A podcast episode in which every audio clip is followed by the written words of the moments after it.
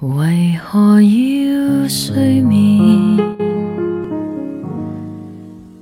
为何？嘿，今天的你过得怎么样？舒淇曾经在电影《玻璃樽》里有一句台词：“谁会给你安全感？安全感是自己给自己的。”是的，舒淇说的没错。安全感这东西，只有自己给自己才是最安全的。因为当你把它外包给对方的时候，你自己也就丧失了对安全感的掌控。你心爱的他不是机器人，可以随时听候你的差遣。他是有血有肉的人类，会有喜悦快乐，也会有苦痛挣扎。你向对方索取安全感的时候，如果他刚好比较开心，尚且愿意拱手给你；如果他正闷闷不乐，你却穷追不舍，他又怎么会对你百依百顺呢？时间一久，问题也就纷至沓来了。所以，你得学会自己给自己创造安全感。当然，每个人对于安全感的定义不同。有的人希望财务安全，自己不会因为缺钱而苦恼，那么你就好好学点东西，去努力赚钱。有的人渴望得到安抚，自己不会因为孤独而落寞，那么你就好好练习共情，去学习独处。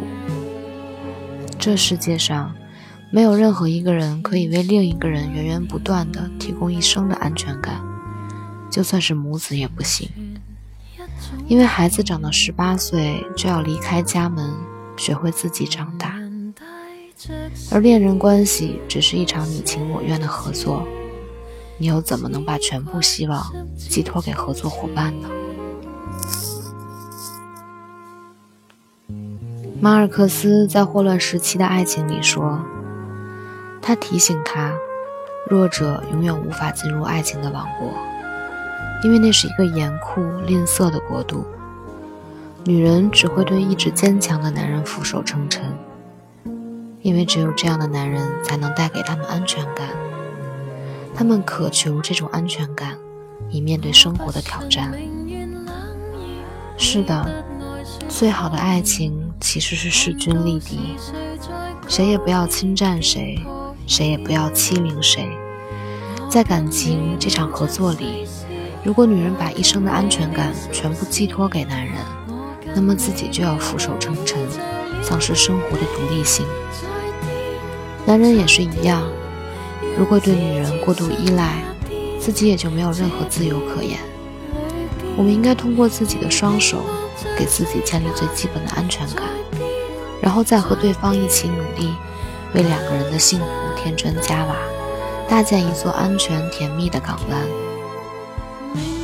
请记住，你才是自己人生的主宰，你才是自己生活的神邸，你完全有能力为自己创造无穷无尽的安全感，然后再和你最心爱的人一起分享。